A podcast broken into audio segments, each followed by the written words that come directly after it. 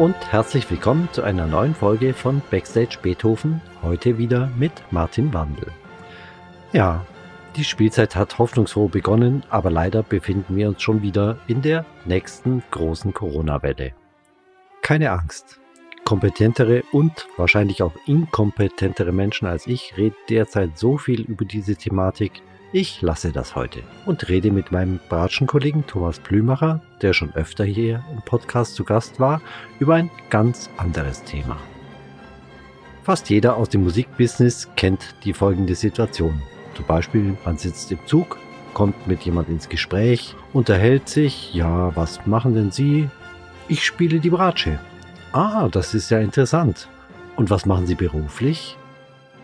Ja, das Spielen in einem Orchester ist ein Beruf wie viele andere auch, mit Regeln und Gesetzen, die das Finanzielle und die Arbeitszeiten und so weiter regeln.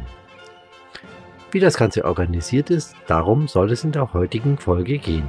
Viel Spaß beim Zuhören. Hi Thomas, da treffen wir uns mal wieder ja, zu dem Podcast. Sehr schön, du bist schon zum dritten Mal dabei. Gell? Ja, genau. ich kenne das Verfahren schon. Diesmal ja. treffen wir uns bei uns zu Hause. Genau. Ist mal nett. Auch schön, genau. Heute haben wir ein vielleicht trockenes Thema. Ich bin gespannt. Es geht um die Gewerkschaft der Orchestermusiker, die sogenannte DOV. Ja, das ja. ist die äh, Deutsche Orchestervereinigung, eingetragener Verein, stimmt. Mhm. Gewerkschaft ist wohl der richtige Begriff dafür. Ähm, verbinden viele vielleicht im ersten Moment so die, wie die Metaller oder die Eisenbahner Gewerkschaft. Ich sehe aber unseren Verband deutlich weiter aufgestellt. Also das ist, natürlich ist die Tarifarbeit immer noch das Zentrale, aber mhm. drumherum ähm, gibt es so viele Bereiche. Da können wir ja gleich genau, sprechen. Ja, vielleicht zuerst mal, warum ich ausgerechnet mit dir dieses Thema bespreche. Das hat ja einen Grund. So. Du hast einen, einen Job äh, bei uns im Orchester. Genau, ich bin der sogenannte DOV-Delegierte, also gewählt von meinen Kollegen. Das mache ich seit 2003. Äh, damals habe ich den Posten übernommen vom Vorgänger von Alfred Ratschow, der das lange gemacht hat. Mhm. Dann wurde gefragt, wer hat Interesse daran und habe ich mich gemeldet und bin dann auch gewählt worden und im Laufe der Jahre, alle drei Jahre wird neu gewählt, dann auch immer wieder bestätigt worden. Mhm. Und so lange mache ich das schon. Ja, und sehr gut, finde ich. Ja, äh, ich sehe schon, du hast ja so eine kleine Liste auch gemacht. Ähm, gehen wir mal in, ins Thema rein. Ja, was, also um die DOV erstmal vorzustellen, Deutsche Orchestervereinigung, ähm, gibt es hier Aufgabenbereiche, so sehe ich das immer. Einmal die direkte Mitgliederbetreuung. Über die Zahlen können wir ja noch sprechen. Mhm. Ähm, das heißt, jedes Mitglied kann dort bei, um rechtliche Beratung fragen. Das ist auch ein sehr kurzer Draht. Man kann da anrufen, Mail schreiben. Als Mitglied hat man auch einen Rechts, äh, Rechtsschutzversicherung. Mhm. Also bei arbeitsrechtlichen Problemen. Genau. Also das ist so die direkte Mitgliederbetreuung und Beratung in allen möglichen Fragen. Das ist das eine. Ähm, dann natürlich das, wie gesagt, das Zentrale sind die Tarifverhandlungen. Die DOV vertritt alle äh, Orchestermusiker zunächst für den Tarifvertrag TVK. Das sind für die städtischen, die kommunalen Orchester und mhm. Staatsorchester. So wie andere Berufstätige den TVED zum Beispiel haben, haben wir eben den TVK. Ja? Genau, Tarifvertrag für Kulturorchester. Kulturorchester ist ein alter Begriff. Es wandelt sich jetzt auch, man weitet das jetzt auch aus. Mhm. Ähm, dann nächste Gruppe sind die Rundfunkklangkörper, Symphonieorchester, Rundfunkorchester, Big Band und die Rundfunkchöre. Mhm. Die werden auch alle von der DOV, deren Interessen wahrgenommen und die ja. Tarifverträge von diesen Gruppen. Aber ist eigentlich interessant, dass die Rundfunkchöre in der DOV sind, aber mhm. Die Opernchöre zum Beispiel nicht. Die haben ihre eigene Vertretung. Mhm, ja. der, äh, VDO, Verband ja. der Opernchöre. Mhm. Natürlich gibt es eine enge Zusammenarbeit zwischen DOV, VDO und GdBA, das ist die Gewerkschaft der Bühnenangehörigen, also Solisten, die Sänger, Schauspieler, Tänzer und so weiter. Mhm. Ähm, genau, das war der Punkt Tarifverhandlungen. Dann, was sehr viel weiter geworden ist in den letzten Jahren, ist die ganze Öffentlichkeitsarbeit, das mhm. Lobbying, die DOV vertritt die Interessen der Orchestermusiker, der Oper Rundfunkchor, Sänger, äh, zunehmend auch die der freischaffenden Musiker. Also mhm. da wird im Moment eine sehr weite Verbindung aufgebaut. Das heißt, es gibt Kontakte in, zur Bundesregierung, ja. zu den Landesregierungen, zu den Kommunalparlamenten. Und tatsächlich habe ich in vielen Fällen mitbekommen, ist da die DOV sehr aktiv. Die haben äh, überall ihre Finger drin. Mhm. Dann ja, die, andere tun das ja auch. Ja. Genau.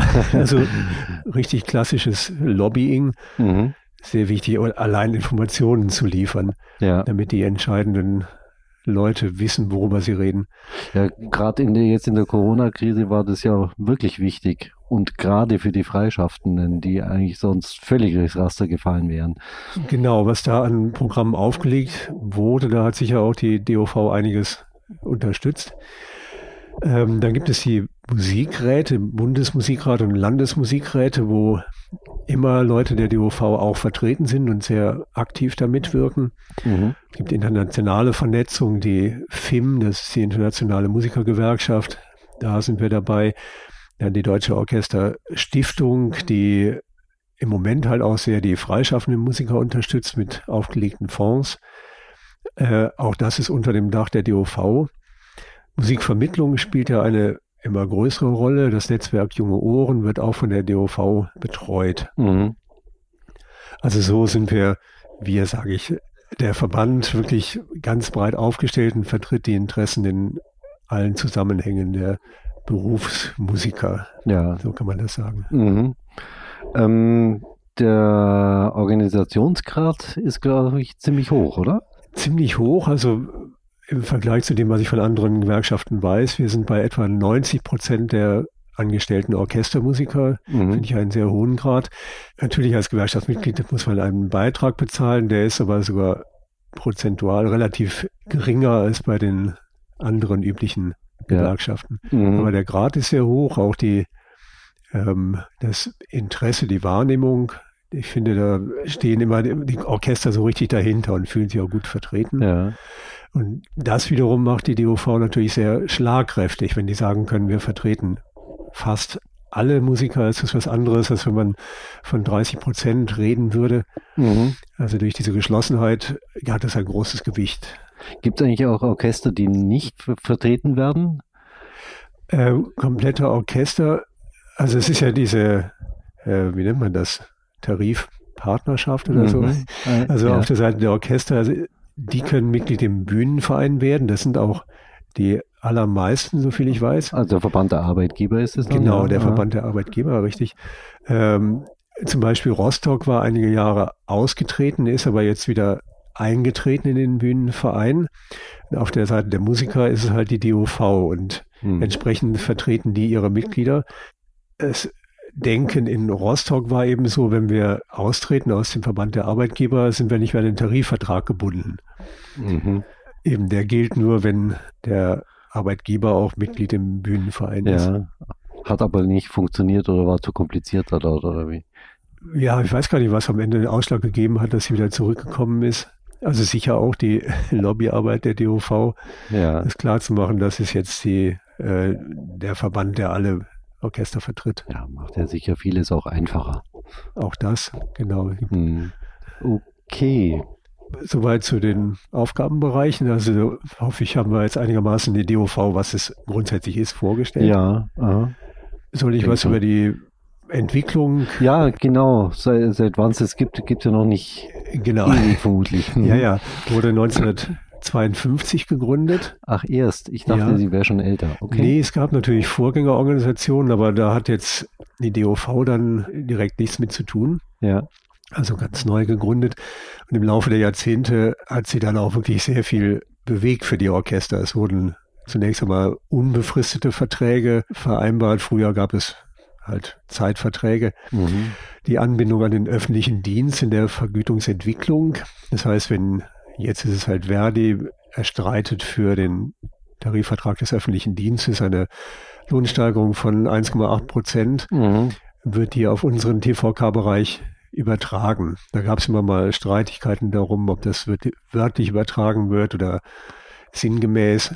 Im Moment ja. läuft das recht problemlos.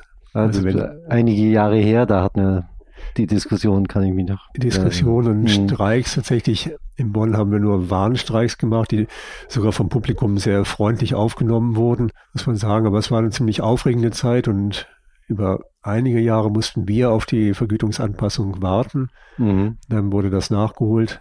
In den letzten Jahren funktioniert es relativ reibungslos. Ja. Also was für den öffentlichen Dienst vereinbart wird, wird dann in Tarifverhandlungen übertragen auf unseren mhm. TVK. Ja.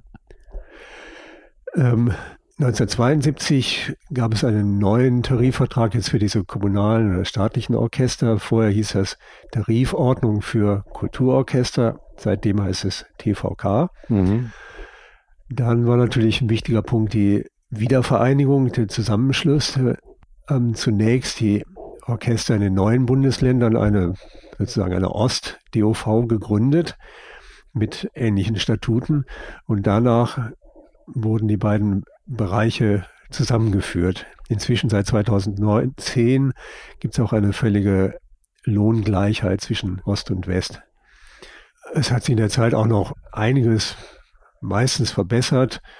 Äh, Im Moment haben wir so einen Status erreicht, wo im reinen Tarifvertrag, also was die Arbeitszeiten und so angeht, keine großen Schritte mehr zu erwarten sind. Also ja. Manchmal muss man kämpfen um den Erhalt, manchmal kann man Kleinigkeiten verbessern. Ja. Aber es ist eine sehr stabile Sache und mhm. bleibt hoffentlich noch ja, ja. lange so.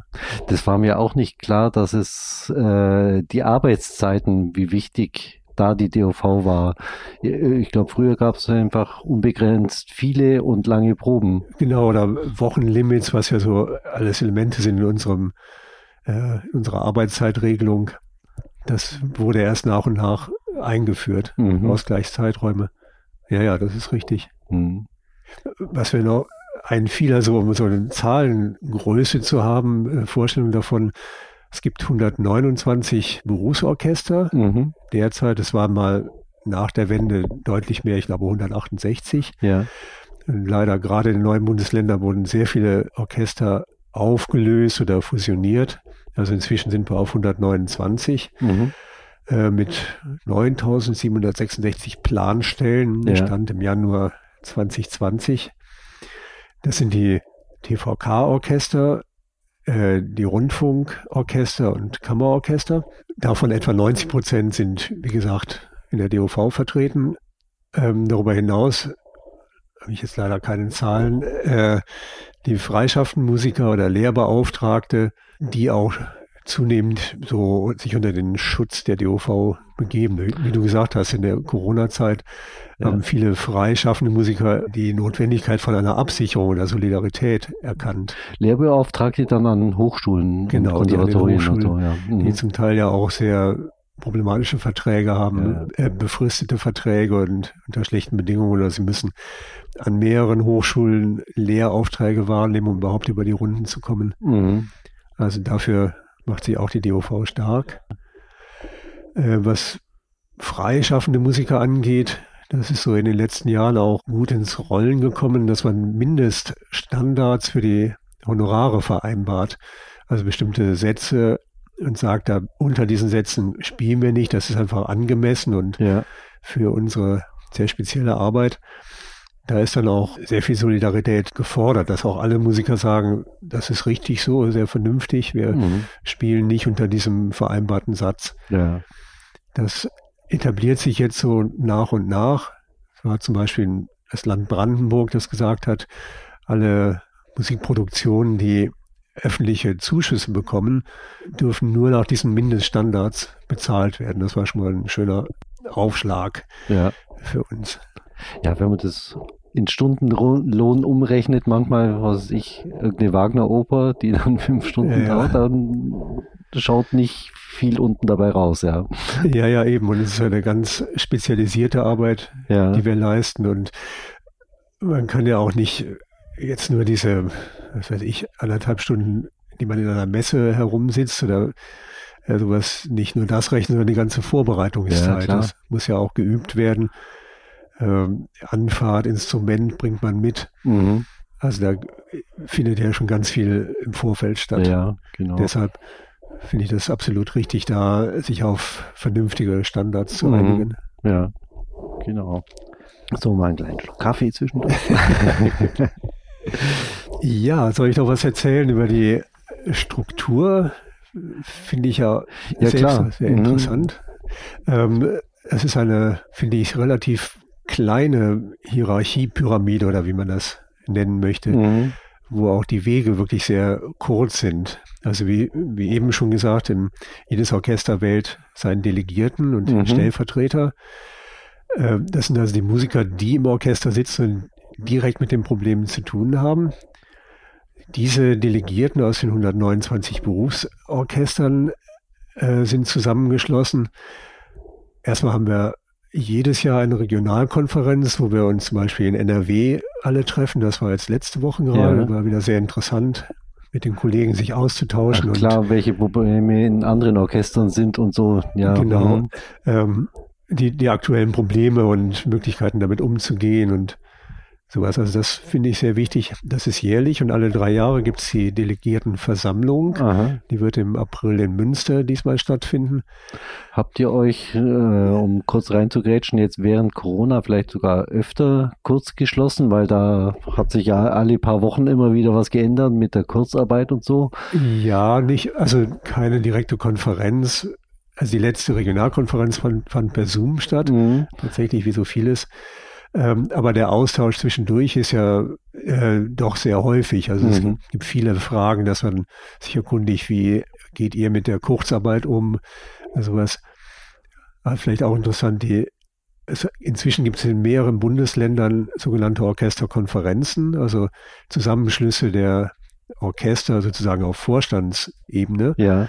Und da findet ein reger Austausch dann mhm. statt. Also das müsste man vielleicht, Entschuldigung, wenn ich nochmal reingrätsch, erwähnen, der Orchestervorstand, darüber habe ich ja auch schon mal einen Podcast gemacht mit Ron und Jill zusammen, ja. ist eine extra, ich nenne es mal, Institution innerhalb jedes Orchesters. Genau, das ist die direkte Vertretung des Orchesters. Mhm sogar tarifvertraglich geregelt, was genau, ja eine genau, Besonderheit einigen, ist eigentlich sogar. Ja, mhm. aber das ist auch eine Ausnahmesache, dass in einem Tarifvertrag wirklich Rechte und Pflichten einer Vertretung so genau festgeschrieben sind. Mhm.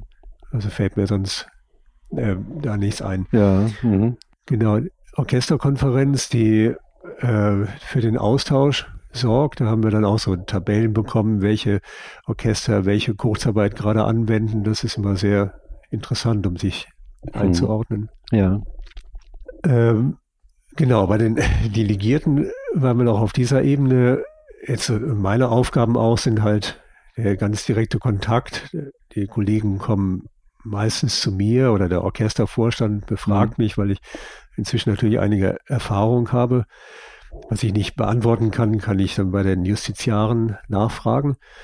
Äh, sonst sind meine Aufgaben äh, vor allem die neue Kollegen anzusprechen und anzuwerben. Mhm. Das manchmal äh, passiert, klappt das wunderbar, manchmal ein bisschen mühsam. Ja. Äh, ich würde mir wünschen, dass alle sofort sagen, na selbstverständlich, tolle Sache, klappt ja. nicht in allen Fällen. Mhm. So, das ist die Ebene, äh, wenn wir uns alle drei Jahre treffen zur Delegiertenversammlung, äh, wählen wir die Gremien, nämlich die äh, TVK-Kommission, das ist eine ein Team von, ich glaube, neun Leuten für den TVK-Bereich.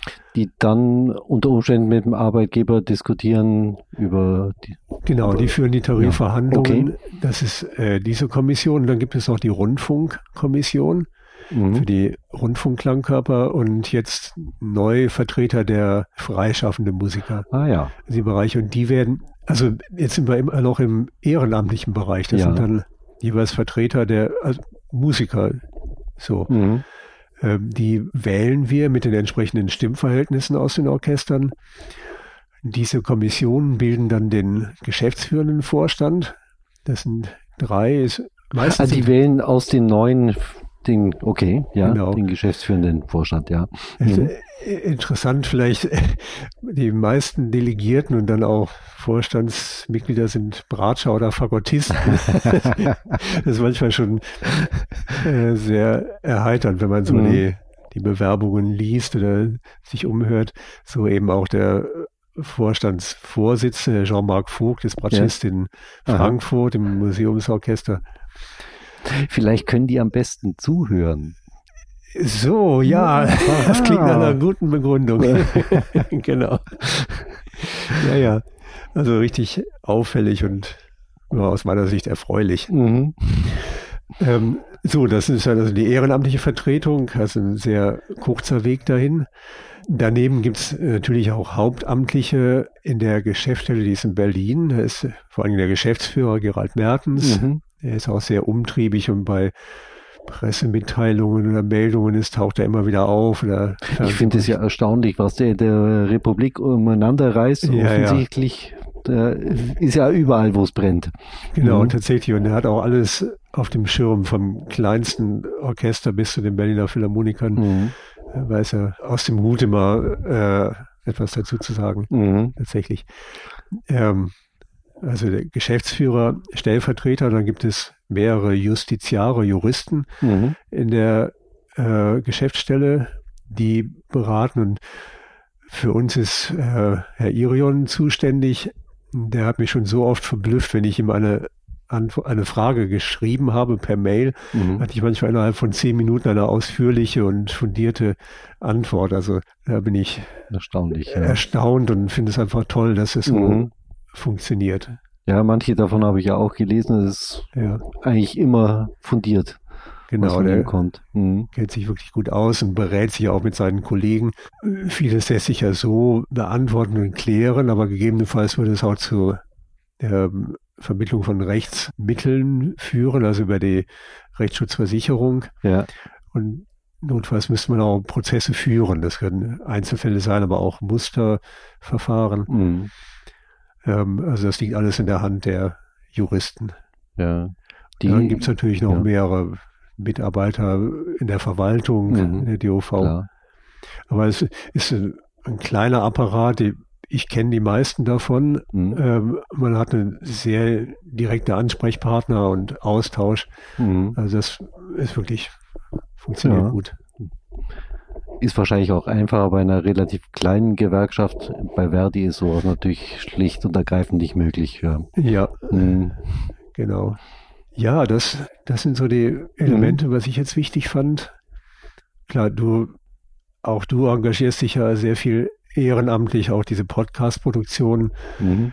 Als Personalrat auch, dann hast du schon den Orchestervorstand interviewt. Wir haben auch einen Kassenwart und GVL-Beauftragten und mhm dann hält meine Tätigkeit und das ist mir einfach ein ganz großes Anliegen, sich jetzt über das Spielen des Instrumentes hinaus für sein Orchester einzusetzen. Ja. Das ist einfach ein bisschen mehr als ein Job, den man mit einer bestimmten Stundenzahl erledigen kann. Und ja. heutzutage glaube ich einfach auch unerlässlich. Das ja. war früher vielleicht mal anders. Dann hat man seine Musik auf höchstem Niveau gespielt mhm. und drumherum war alles abgesichert ist leider jetzt nicht mehr so. Für vieles muss man kämpfen oder sich engagieren und öffentlich zeigen. Und das war mir immer schon ein Anliegen mhm. und ich hoffe, dass das auch so weitergetragen so weitergeht, wird. ja. Deswegen finde ich es auch toll, dass die DOV die Öffentlichkeitsarbeit auch so intensiviert hat. Ja. Ist einfach wichtig. Und hoffentlich leisten wir mit diesem Podcast auch einen Beitrag dazu, dass mehr Leute von der DOV erstmal überhaupt erfahren. Genau. Und was die DOV tut. Ja. Okay. Haben wir noch was vergessen? Ich glaube nicht, oder? Fällt mir im Moment nichts ein. Nee. Hm. Ich, ich denke, dann haben wir hoffentlich eine interessante Folge aufgenommen. Ja, bin gespannt, was du wieder daraus bastelst. ja, mal schauen. Nix. Also ich werde nichts rausschneiden, ähm, vermutlich. Ja, ja. mal schauen. Okay, dann vielen Dank. Ja, gerne. Und bis zum nächsten Mal. Bis zum nächsten Mal. ja.